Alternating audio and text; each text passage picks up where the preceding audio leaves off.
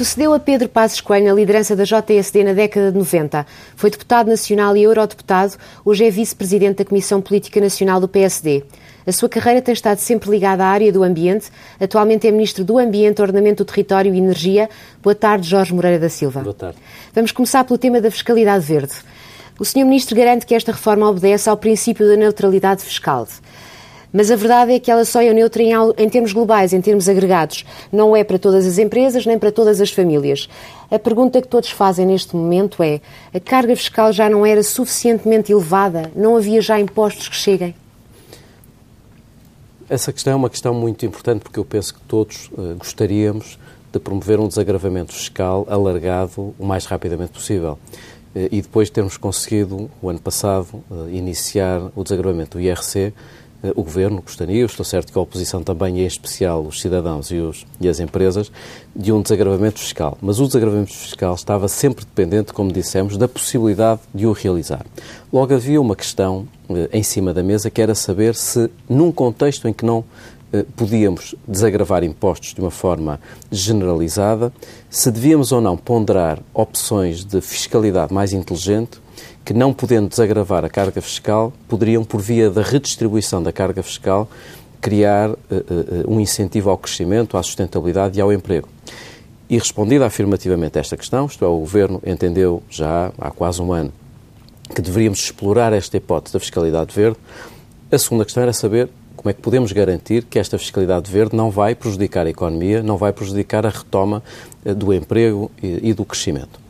Eh, e estas matérias devem ser feitas de uma forma racional eh, eh, e independente, e por isso, em vez de seguirmos a cartilha que nos foi sugerida por organizações internacionais, colocaram em cima da mesa uma lista potencial de impostos que, tudo somado, geraria uma receita de mais de 2 mil milhões de euros, sem ter noção de que efeito teria isso na economia, fizemos o inverso, que foi reunir uma equipa multidisciplinar, independente, que durante 10 meses estudou não só que impostos poderiam ser introduzidos, mas principalmente que efeito é que isso poderia ter na economia e no emprego. E chegou-se à conclusão que... E o efeito é o aumento da carga fiscal?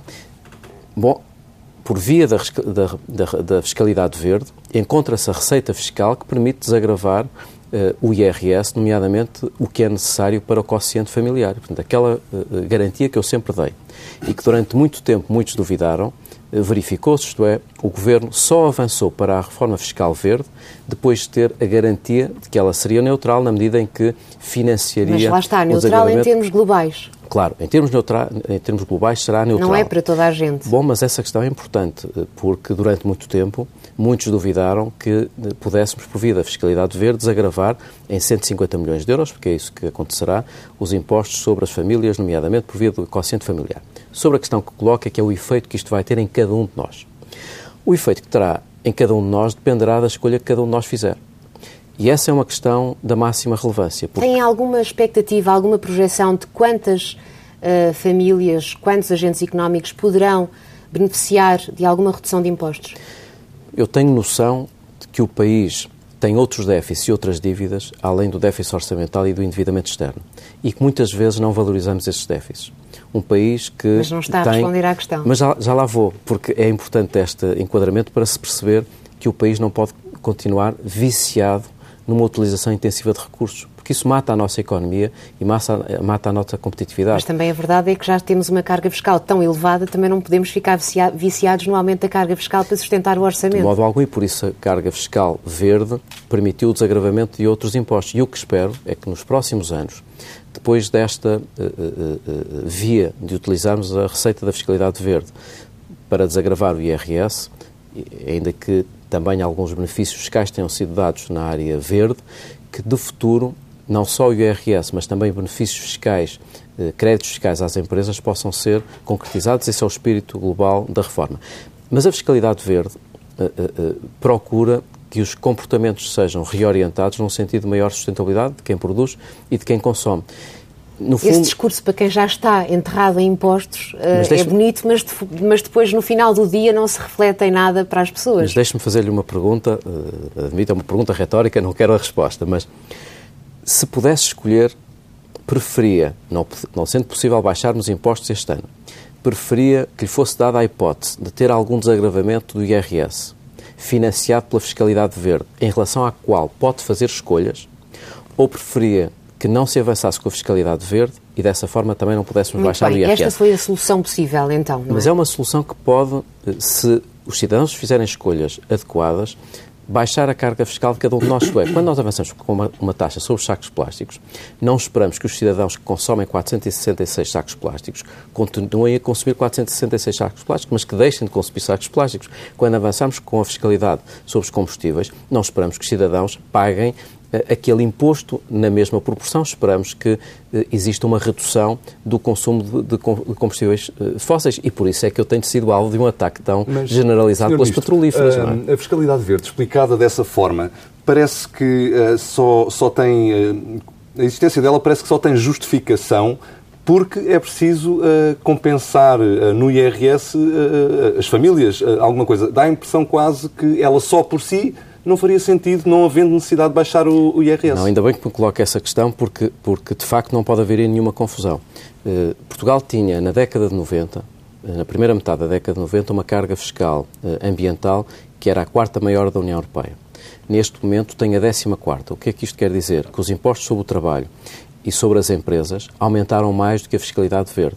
Nós teríamos de, por via da fiscalidade verde, criar condições para reequilibrar estes pesos, isto é, os impostos sobre o trabalho cresceram muito mais que os impostos sobre uh, a degradação de recursos e era importante, no fundo, criar condições para taxar mais aquilo que se degrada e aquilo que se polui e menos aquilo que se produz.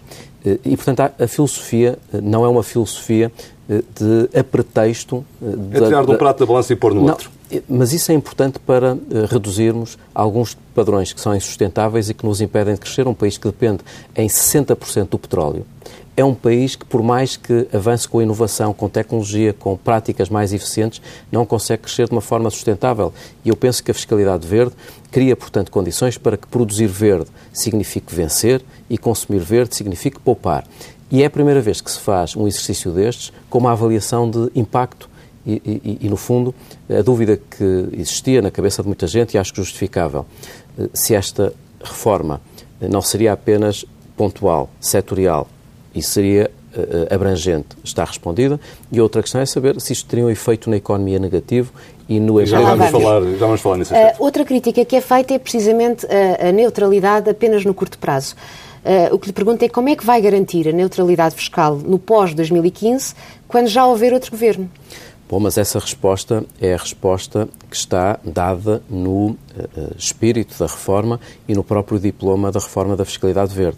Por isso é que o Governo optou uh, por apresentar a reforma da fiscalidade verde numa lei autónoma e não no Orçamento de Estado, para garantir que não haveria nenhuma deturpação futura do espírito da reforma da fiscalidade verde, porque se estivéssemos a encontrar apenas uma solução pontual para este orçamento, ficaria, obviamente, Mas então a ideia... o futuro governo fica comprometido em manter uh, tudo o que está na reforma verde em é, termos de neutralidade? A não ser que desvirtue uma norma programática que está na reforma, que é da neutralidade fiscal e de, depois deste ano, se ter encontrado como destino da Receita Verde o desagravamento do IRS, se prossiga esse desagravamento, mas também a introdução de eh, créditos fiscais às empresas para eficiência energética. A verdade é que tudo pode mudar porque, então. Porque a receita vai aumentar. Repare, eh, e é importante nós termos noção disso. A receita da carga da, da fiscalidade verde este ano é de 165 milhões de euros. Em termos brutos. brutos, em termos líquidos será 150, porque há uma parte cerca de 15 milhões de euros que será utilizado para a promoção dos veículos elétricos, dos veículos eh, eh, híbridos plug-in, da conservação da natureza, do abate eh, aos veículos em fim de vida e sobram 150 milhões de euros que vão para a fiscalidade verde. Mas nos próximos anos, com uma taxa de carbono, que é o elemento, um dos elementos importantes da, desta reforma fiscal, está indexada a cotação de carbono no Sistema Europeu de Comércio de Emissões e como essa, como essa cotação vai evoluir. Eh, hoje está nos 5 euros, estima-se que em 2030 possa chegar a 35 euros, significa que vamos ter uma receita fiscal verde crescente. E era importante garantir que essa receita fiscal verde seria utilizada para desagravar outros impostos. E um, isso e está um peso previsto, crescente sobre a economia. E isso está previsto, não, depende da forma como for feita a reciclagem dessa receita, porque seria um peso sobre a economia se não fosse neutral. Desde que se garanta a neutralidade, e eu penso que é importante que todos possam assegurar essa neutralidade, este Governo garante garantiu que neste orçamento Pronto, será A questão neutral. é essa. Esta, a continuidade da reforma e a neutralidade da reforma dependerá do, do futuro governo.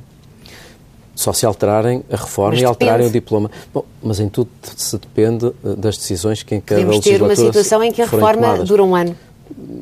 Mas essa não é uma responsabilidade que possa ser escrutinada neste momento. Eu estou certo que eh, eh, encontraremos, não direi estou certo, estou provavelmente a ser demasiado otimista. Estou confiante que encontraremos com o Partido Socialista, em especial, a capacidade de diálogo nas próximas semanas para que esta reforma possa ter um apoio alargado.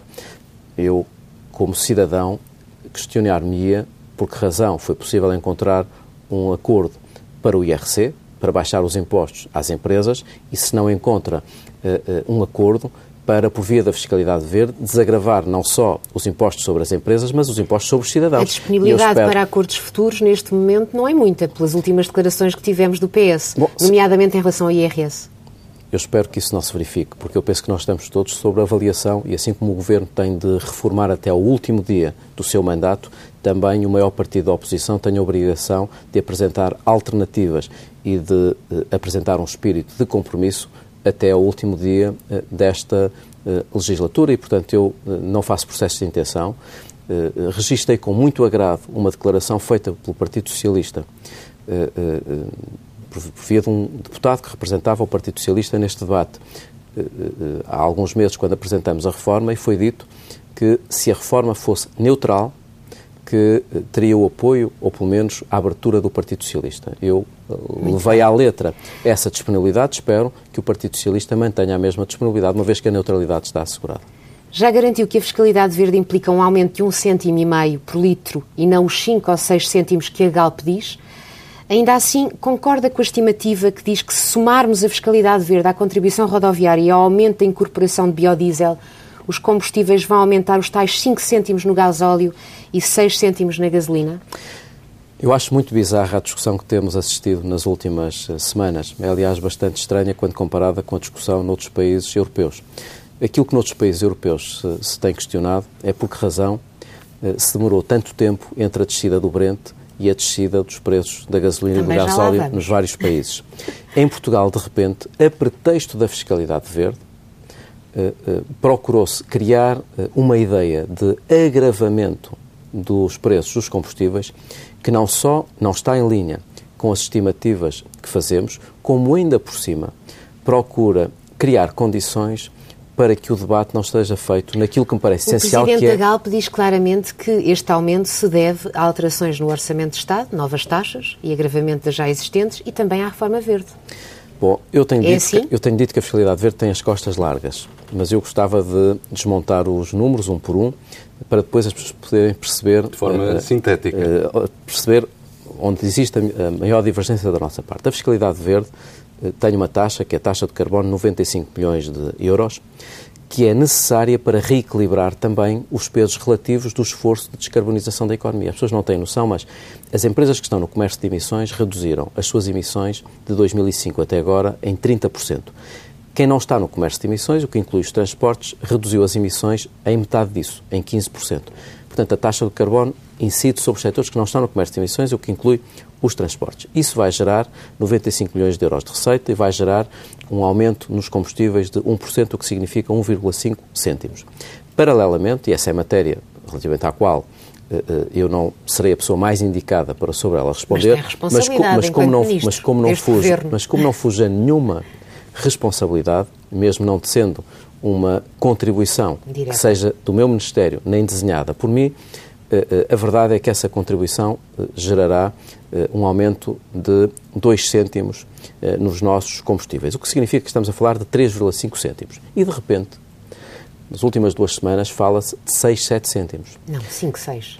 Bom, eh, chegou-se a falar de 7 cêntimos. As coisas foram mudando. eh, eh, Eu fui procurando perceber, eh, eh, com desmentidos sucessivos da nossa parte, qual era o racional de quem, eh, da parte das petrolíferas, e em especial da Associação das Petrolíferas, procurava colocar estes números em cima da mesa e cheguei à conclusão que se tratavam dos biocombustíveis. E confesso o meu espanto, a minha perplexidade com eh, eh, este exercício, que não tem nenhum tipo de adesão à realidade. Eu Então não é verdade o que o Presidente da Galp disse? eu não quero utilizar expressões tão fortes fortes como dizer se é verdade, se é mentira.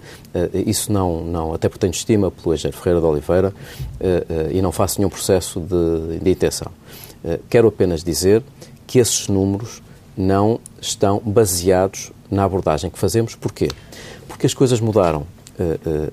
Não, há, não existem preços administrativos para os biocombustíveis. No próximo ano, em 2015, existem mudanças grandes que foram introduzidas na legislação sobre biocombustíveis que introduzem concorrência. Segundo, as empresas têm neste momento títulos de biocombustíveis em estoque que ainda podem utilizar Terceiro, não é obrigatório que os biocombustíveis sejam originados a partir da produção nacional. Logo, não existe também preço máximo, o que significa que, de acordo com as nossas estimativas, eh, eh, eh, primeiro, não é razoável antecipar preços. Segundo, haver alguma estimativa, e de acordo com os estudos que foram feitos pela Entidade Nacional de Mercado de Combustíveis e aos quais tive acesso, antecipa-se um aumento de 0,8 cêntimos eh, na gasolina e não 2,5 cêntimos, como tem sido dito pelas petrolíferas. Segundo, antecipa-se um aumento de 0,5 cêntimos no gás óleo e não de 1,2 cêntimos, como tem dito pelas petrolíferas. E, portanto, se soma aos 3 cêntimos e meio que tinha se sema, então, que se soma aos 3 cêntimos e meio. Agora, eh, eh, é importante também ver a outra parte, porque estamos a partir do pressuposto que nada mexe na base.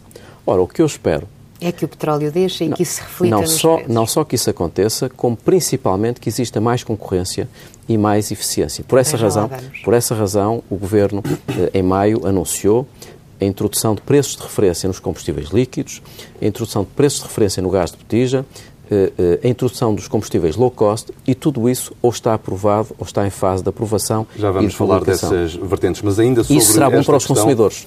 Ainda sobre esta questão, eu gostava de uh, lhe perguntar o seguinte: uh, não apenas o Presidente da Galp, mas até um parceiro social, a CIPA, a Confederação Empresarial de Portugal, dizem que o aumento do preço dos combustíveis uh, dificulta a competitividade da economia. E é fácil de perceber que o preço dos combustíveis incide não apenas, enfim, em cada um de nós, daqueles que utilizam o seu veículo particular, mas também no tecido económico empresarial, que tem que também usar muitas vezes os combustíveis não apenas em métodos de produção, mas depois também no transporte transporte dos bens que produz. Pergunto-lhe por isso se este aumento uh, do preço dos combustíveis, incluindo a fiscalidade verde e as outras vertentes, se não é contraproducente num ano em que o crescimento económico vai ser ainda frágil. Eu penso que se as pessoas não mudarem de vida, não seremos competitivos. Eu sei que é sempre fácil tentar olhar para um modelo económico rígido em que apenas se olha para a componente uh, custo e se levam todos os custos ao preço final é importante ver as coisas de uma outra forma, que é ter noção que Portugal é uh, o, um dos países que mais utiliza transportes para produzir uma unidade de produto, uh, uh, está, infelizmente, no topo europeu dos países com maior ineficiência na economia dependente da utilização de transportes. Infelizmente, somos também um dos países que mais utiliza energia para produzir uma unidade de produto e, portanto, temos uma intensidade energética muito maior do que a europeia. E hoje sabemos que, para a competitividade, é essencial a utilização eficiente de recursos e, portanto, eu espero, obviamente, que este corte que temos feito nas rendas excessivas, a promoção da concorrência, a promoção de uh, maior uh, uh, equidade no acesso aos bens da energia, eh, possa prosseguir, mas ao mesmo tempo que os sinais que são dados por via da fiscalidade verde não sejam sinais apenas para os consumidores, sejam também sinais para os produtores. Quem acha que pode ter uma economia dependente do petróleo está, obviamente, eh, eh, a viver num país que não atende à circunstância de nós não sermos, até este momento, produtores de petróleo. Portugal está ainda dependente em 70% Mas os agentes económicos fazem as escolhas que em cada momento são as mais racionais uh, para eles uh, e não pois. havendo outra hipótese não ser dependente do petróleo... Ora, aí está. Mas a fiscalidade verde introduz uma outra racionalidade, porque a partir do momento em que a fiscalidade verde avança, todos faremos as nossas contas e, portanto, olharemos para a nossa fatura reorientando alguns dos nossos comportamentos. Deixe-me dizer uma coisa que me parece útil e que as pessoas muitas vezes não têm noção. Portugal atingiu eh, eh, este ano o nível mais baixo de dependência energética dos últimos 20 anos. Foi um feito extraordinário. Chegamos a depender, em 2005, em 90% do exterior. Neste momento dependemos em 71,5%. Ainda é muito. Não é possível sermos competitivos e sustentáveis se continuarmos dependentes da energia que importamos dos outros. A verdade é que se o país e a e indústria não mudar, nós. se não mudar de vida, nós, as... vai, uh, não vai conseguir amortecer o efeito da, da fiscalidade verde, da reforma verde. É evidente que aqui... Será que o país vai ter condições para, para, para mudar de vida e conseguir beneficiar desta, destas políticas? Mas por isso é que existe gradualismo, não existe radicalismo, por isso é que existiu uma avaliação de impacto. Mas os combustíveis vão aumentar já, não é? Mas por isso é que houve uma avaliação de impacto eh, eh económico, avaliação de impacto no emprego e no PIB, e é positivo o efeito da fiscalidade verde, mas por outro lado, houve um desagravamento do IRC, que convém termos noção e colocarmos as coisas em perspectiva. Portanto, a, as a empresas, a competitividade do país não é afetada pela reforma verde, é pelo, isso? Pelo contrário, o que está dito no relatório para a fiscalidade verde é que existe um triplo dividendo com a fiscalidade verde. Será positiva no PIB, será positiva no emprego e será positiva na redução da nossa dependência. Mas deixe-me também, eh, para que não exista aqui nenhuma dúvida, não considero inconciliável a promoção da fiscalidade verde e a promoção eh, eh, da redução de rendas e de custos no setor energético. e quando muitas vezes as pessoas se limitam a somar, partem do pressuposto que nós não podemos diminuir a base. E eu considero que por via de maior concorrência no mercado de combustíveis, por, via de maior acesso dos cidadãos a combustíveis low cost, por via eh, de uma maior capacidade de escrutinar os preços, que eh, mais do que o efeito da fiscalidade eh, verde, existirão, de sentido contrário, efeitos de desagravamento que importa explorar. Qual é o problema da nossa discussão pública neste momento?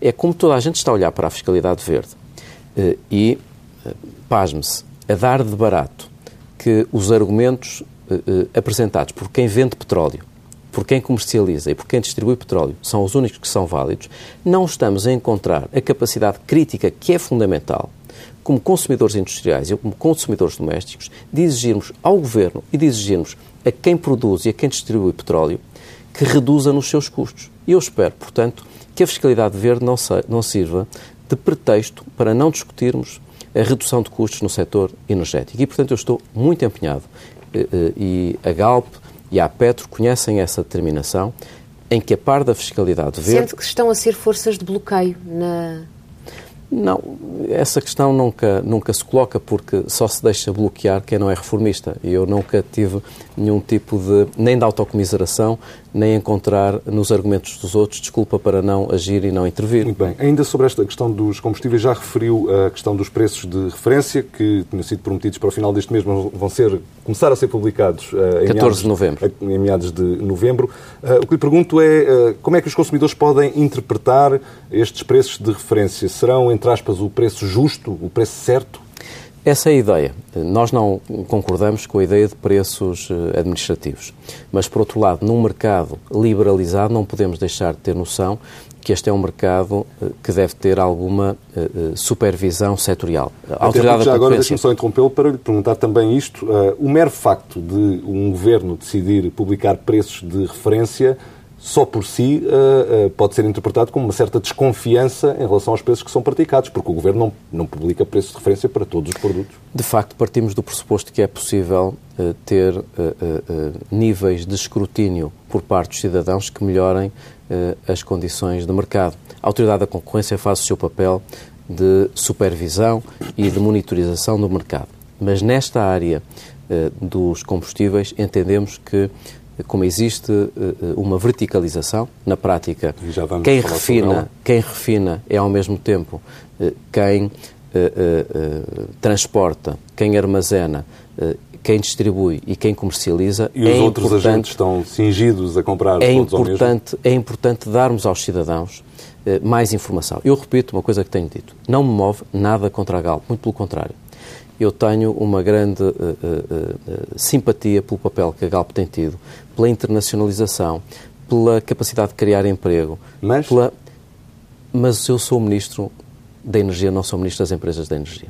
O que significa que, por maior simpatia que tenho, e tenho pelas várias empresas da energia e orgulho nas nossas empresas, não posso deixar de fazer aquilo que é o meu dever enquanto membro do governo, que é criar condições para habilitar o cidadão a ter mais informação e a fazer escolhas Mas porque mais... acha que os cidadãos estão reféns das gasolineiras, nomeadamente da Galp?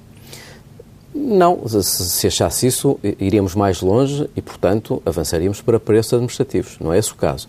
Nós achamos que este mercado deve ser livre, eh, liberalizado, como tem estado, mas é importante que os cidadãos possam ter acesso a preços de referência eh, eh, que depois possam comparar com os preços que são praticados. Isto vai ter, obviamente, um efeito que é o de, a partir do momento em que os preços de referência vão sendo publicados, o mercado vai funcionar e funcionando, funcionará para benefício dos eh, consumidores. Penso que isso vai acontecer também Na prática, no acha que isto pode fazer pressão para uma baixa de preços dos combustíveis? Essa é a expectativa que temos e julgo que essa é uma expectativa uh, realista. Esta é uma opção que só tomamos a partir do momento em que temos noção que é possível ir mais longe para benefício dos uh, consumidores e aqui os, os, bio, os combustíveis low cost, que estão neste momento para aprovação no Parlamento, também será uma forma de aumentar a liberdade de escolha dos eh, cidadãos. A população tem muitas vezes a noção, falámos disso há pouco, de que as gasolineiras apressam-se a fazer refletir as subidas do custo do petróleo no preço dos combustíveis,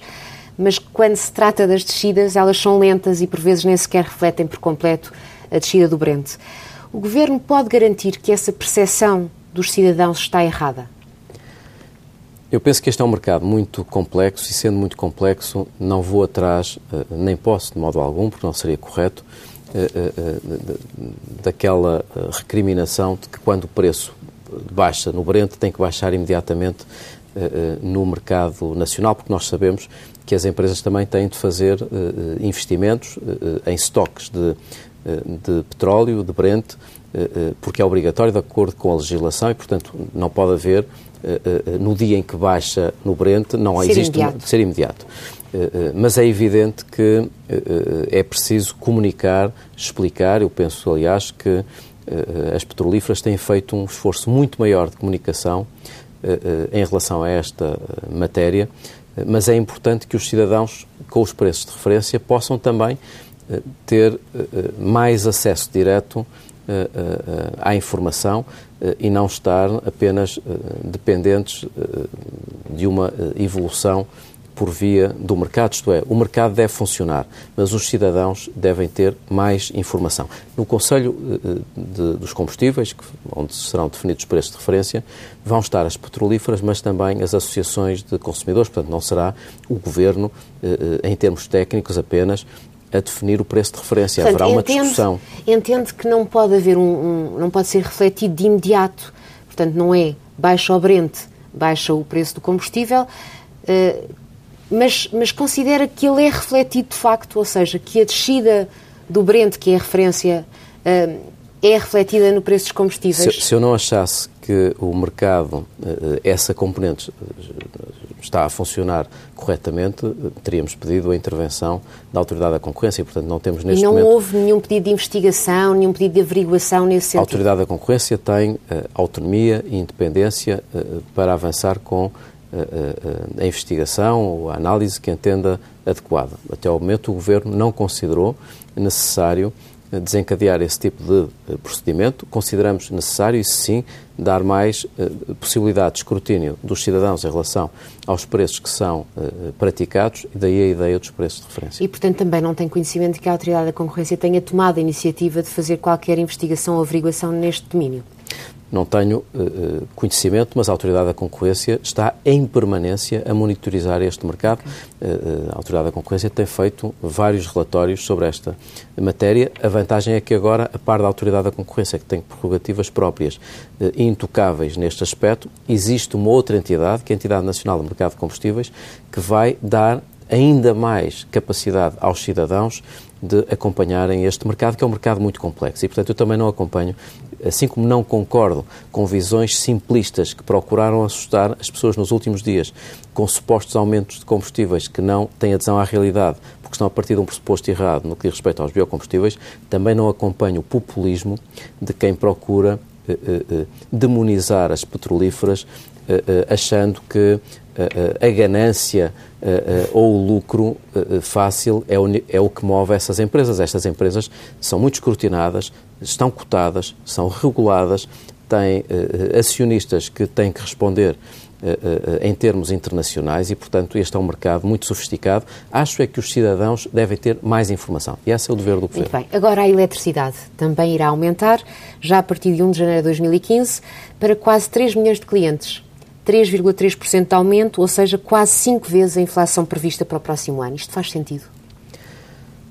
O Governo uh, tem sido muito determinado no, na eliminação de cortes, uh, no, na eliminação de rendas no setor elétrico, ao ponto de eu considerar uh, que já não estamos a lidar com rendas excessivas. Mas eu gostava de colocar as coisas ao contrário. Quando se falam destes aumentos de 3,3%, em média 1,2%, de facto, para 2 milhões e meio de consumidores, 3,3%, para 500 mil consumidores é menos 34%, em média estamos a falar de 1,2% de aumento da eletricidade. Sempre que há um aumento, as pessoas, obviamente, perguntam-se porque Sobretudo é que, neste porque, ambiente da austeridade. Porque é que depois de todos os cortes existem aumentos da eletricidade. É importante portanto, explicar que, quando este governo iniciou funções, recebeu uma mochila de déficit, eh, de dívida tarifária e de novas responsabilidades que se iam gerando à medida que os projetos que foram definidos no passado entravam em funcionamento. Se não tivéssemos feito nada, eh, teríamos ou de aumentar as tarifas aos cidadãos, não era em 1,2% ou em 3,3%, era em 13% ou 14%, ou então de Acumular empurrar déficits.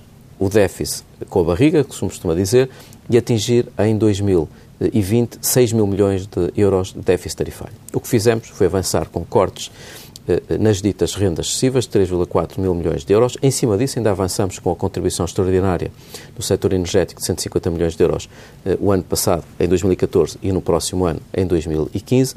Mas foi necessário eh, assegurar um aumento das tarifas, porque não foi suficiente o corte de 3.400 milhões de euros para que a eliminação eh, eh, dessa dívida tarifária se fizesse num ritmo adequado até 2020. E, portanto, o compromisso passou por termos aumentos das tarifas não de 13% ou 14%, mas de 1,5% a 2% mais uh, inflação. Nós vamos ter, pela primeira vez em muitos anos, uh, no, no, ano de 2015, uh, um déficit anual tarifário eh, muito inferior a mil milhões de euros. Esperamos Será... chegar a 600 milhões em 2020, é isso? Esperamos, em, em 2015, 390 milhões de euros de dívida de déficit tarifário anual e, a partir de 2016, passar a superávit, sucessivamente, até em 2020, termos uh, uh, entre 600 milhões até mil milhões no máximo de dívida, de dívida acumulada. tarifária acumulada e não os 6 mil milhões que estavam previstos. Mas conseguimos fazer isto sem eh, pôr em causa a sustentabilidade eh, do setor, porque podíamos ter feito isto de uma forma que prejudicasse, por exemplo, o setor das energias renováveis. Eu penso que o talento, passa em modéstia, que tivemos, não foi em fazer cortes, foi em fazer cortes que eh, mantivessem em simultâneo a aposta nas energias renováveis, até porque agora com as interligações e com o acordo que alcançamos em Bruxelas, o objetivo é o de desenvolver ainda mais este setor então, que cria emprego é e riqueza. as pessoas podem uh, esperar aumentos alinhados com a inflação? Ou até descidas? Até 2020 não se devem esperar descidas no preço da eletricidade em Portugal. Eu prefiro dizer isto de uma forma frontal do que estar com sofismas. O que nós evitamos é que os aumentos fossem de 3% ou 14%. Os aumentos são de 1,5% a 2% mais inflação e não 13% a 14%, como estava previsto. Mas é evidente que, à medida que passamos de mil milhões de euros de déficit anual tarifário para 390 milhões de euros e depois passaremos a superávites, as pessoas têm cada vez mais noção, têm cada vez mais noção que conseguimos, tal como aconteceu no país, em que o governo passou de um déficit orçamental de 11% para, no próximo ano, assim se espera, de 2,5%. 2,7%. 2,7%, eh, tem razão. Também se, também se espera que na área da eletricidade, tendo herdado uma dívida tarifária e um déficit tarifário, possamos chegar a um superávit tarifário. Muito bem, Sr. Ministro, o nosso tempo está quase, quase a terminar e por isso vou-lhe pedir a maior capacidade de síntese nas duas ou três perguntas que não é o meu ainda, forte, como sabe. Que ainda tenho para si, mas vou-lhe pedir esse esforço. Uh, acerca do acordo de Bruxelas que já uh, mencionou e que vi que até noticiou no Twitter, Uh, Portugal quer ser fornecedor, abastecedor de energias renováveis, digamos assim, aos países que não atingem as suas próprias uh, metas. No fundo, estamos a falar de autoestradas da eletricidade. Uh, em, em, numa frase, em 30 segundos, que benefícios há para Portugal com esse acordo que foi conseguido em Bruxelas? Como sabe, eu sou muito contido, mas fiquei muito feliz com o acordo e, e, e até demonstrei essa, essa alegria de uma forma maior do que é habitual. Porquê? Porque este era um, é um objetivo que há 20 anos que, eh, que, procurávamos alcançar e desta vez conseguimos resgatar a meta falhada de 10% de interligações. Portugal e Espanha são ilhas energéticas, não temos beneficiado do mercado e este acordo permite garantir com um processo vinculativo, mais do que uma meta vinculativa, com um processo vinculativo que vincula a Comissão Europeia a encontrar financiamento novo para que estas interligações que façam, em especial entre a Península Ibérica e França, e isso vai permitir não só que os eh, consumidores portugueses, a indústria e os consumidores domésticos possam beneficiar do mercado, e não há nada melhor do que o mercado para baixar custos, mas também que possamos exportar eletricidade renovável, sendo útil para quem importa essa eletricidade, porque atinge as suas metas a um custo mais baixo, e útil para Portugal, porque pode atrair investimento nestas, e emprego. Há um, estudo, da... há um estudo feito que demonstra que podemos estar a falar de um acréscimo no nosso PIB em mais de mil milhões de euros até 2030 eh, por via desse investimento na exportação da cidade renovável. até 2030? Eh, não, mil milhões anuais. Ah. De atingir em 2030 mil milhões de euros a mais por via da exportação de eletricidade renovável e mais 20 mil postos de trabalho eh, só por via da exportação de eletricidade renovável. Estamos, portanto, a falar de uma grande oportunidade económica. Estas autoestradas da, da eletricidade, no fundo, sofriam, uh, penso eu, do mesmo problema, de certa forma, de, das, das, linhas de comboio, que tínhamos ali aquele gasganete em, em França que não, não podíamos eh, passar para lado de lá. O mercado terminava uh, nos Pirineus, portanto. Exato. Uh, o Sr. Ministro tem, obviamente, responsabilidades no governo, mas também tem responsabilidades no seu partido e é sobre essas responsabilidades que eu gostava de o questionar agora para terminar esta entrevista. De vez em quando surgem contradições, sinais mais ou menos evidentes de contradições no discurso da coligação que suporta o governo. Há condições para que os dois partidos concorram juntos às próximas eleições legislativas? Eu não vou antecipar, obviamente, uma opinião que possa ter e muito menos estar, por via de uma entrevista, a enviar qualquer tipo de uh, uh, mensagem. Uh, este governo tem conseguido, num governo de coligação, demonstrar que colocou os interesses do país acima dos interesses partidários e não fizemos eh, de modo algum eh, eh, segredo de algumas divergências que existiram, mas o mais importante foi ter ultrapassado as divergências. E, portanto, demonstramos que o interesse nacional esteve acima do interesse partidário. Por outro lado, demonstramos que é possível ter uma maioria estável com partidos que, não sendo iguais, conseguem conciliar os seus pontos de vista para benefício eh, da população. E em Portugal, infelizmente, as coligações eh, eh, não têm uma história muito duradoura e, portanto, foi possível demonstrar que não é necessário pensarmos todos o mesmo para podermos convergir no essencial. E penso, portanto, que a decisão sobre essa matéria será tomada a seu tempo, sem qualquer precipitação. O que é importante é não transformarmos as legislaturas de quatro anos em legislaturas de três anos, mais um ano de campanha eleitoral, porque o país precisa de quem governe e de quem tenha alternativas na oposição. E Nós este não... governo não vai fazer isso? Não vai passar Até... o, o, tempo restante em campanha? Eu sinto da parte do Primeiro-Ministro e de todo o governo, mas em especial, obviamente, do Primeiro-Ministro, porque é ele que lidera, uma vontade de reformarmos eh, até o último dia deste mandato. E noto, aliás, um inconformismo maior no diagnóstico. derrota nas próximas eleições?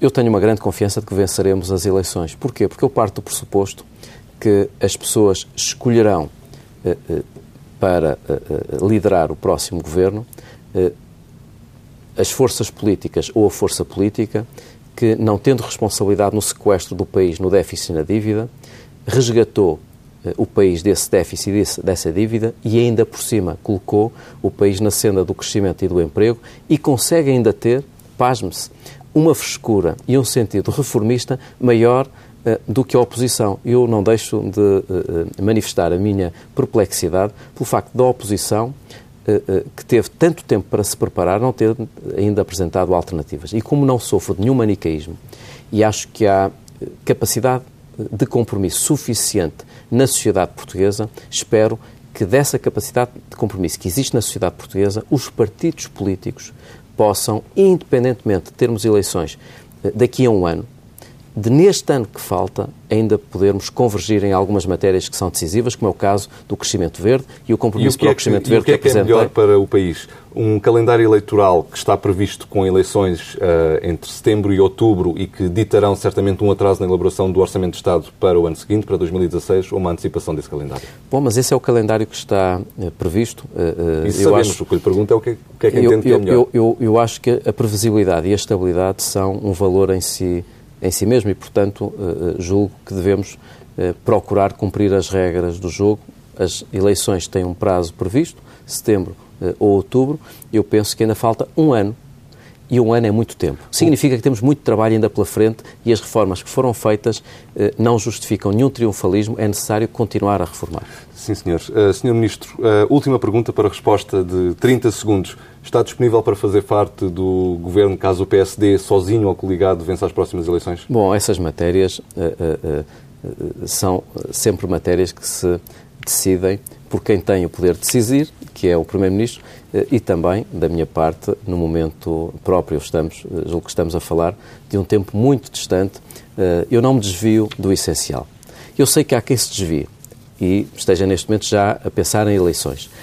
Eu estou muito focado no essencial. Há tanto trabalho a fazer que não vou perder um minuto que seja a pensar naquilo que vai acontecer nas eleições ou depois das eleições. Há muito trabalho a fazer nestes 10 meses e estou, obviamente, focado nessas reformas no ordenamento do território, no ambiente, nas águas, eh, na habitação, eh, eh, na área da energia, na mobilidade sustentável. Tenho, portanto, muito por onde me entreter antes de estar com devaneios ou com exercícios evanescentes que não são para este tempo. Sr. Ministro Jorge Moreira da Silva, muito obrigado. Muito obrigado.